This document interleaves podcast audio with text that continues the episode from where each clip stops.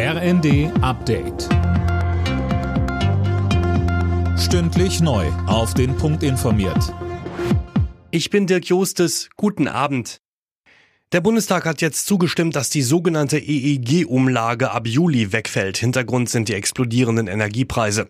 Alina Tribold. Eigentlich sollte die EEG-Umlage erst nächstes Jahr auslaufen. Das wurde nun aber vorgezogen, um die Haushalte zu entlasten. Die EEG-Umlage wird seit 2000 erhoben und wird über die Stromrechnung bezahlt. Ziel die Förderung von Ökostrom. Die Bundesregierung geht davon aus, dass durch den Wegfall 6,6 Milliarden Euro fehlen werden. Die Ausfälle will die Regierung mit dem Energie- und Klimafonds Fonds decken. Die Corona-Quarantäne in Deutschland wird nun doch einheitlich auf fünf Tage verkürzt. Darauf haben sich die Gesundheitsminister am Abend geeinigt. Das RKI will Anfang nächste Woche eine neue Empfehlung rausgeben. Ende der Woche soll die Regelung dann bundesweit greifen.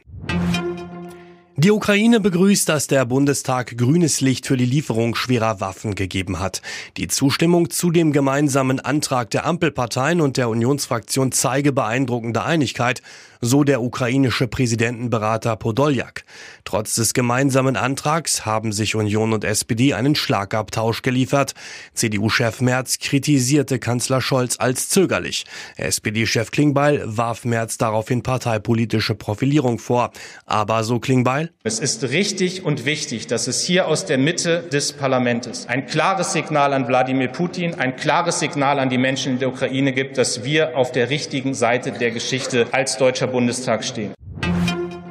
In Deutschland heiraten so wenige Paare wie noch nie. Im letzten Jahr haben sich rund 358 Paare das Jawort gegeben und damit nochmal 15.500 weniger als im Vorjahr, so das Statistische Bundesamt. Allerdings im zweiten Pandemiejahr wurden so viele Kinder geboren wie seit 15 Jahren nicht mehr.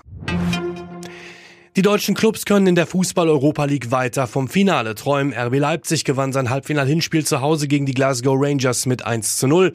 Eintracht Frankfurt konnte in London bei West Ham United einen 2 zu 1 Auswärtssieg feiern. Die Rückspiele steigen nächste Woche.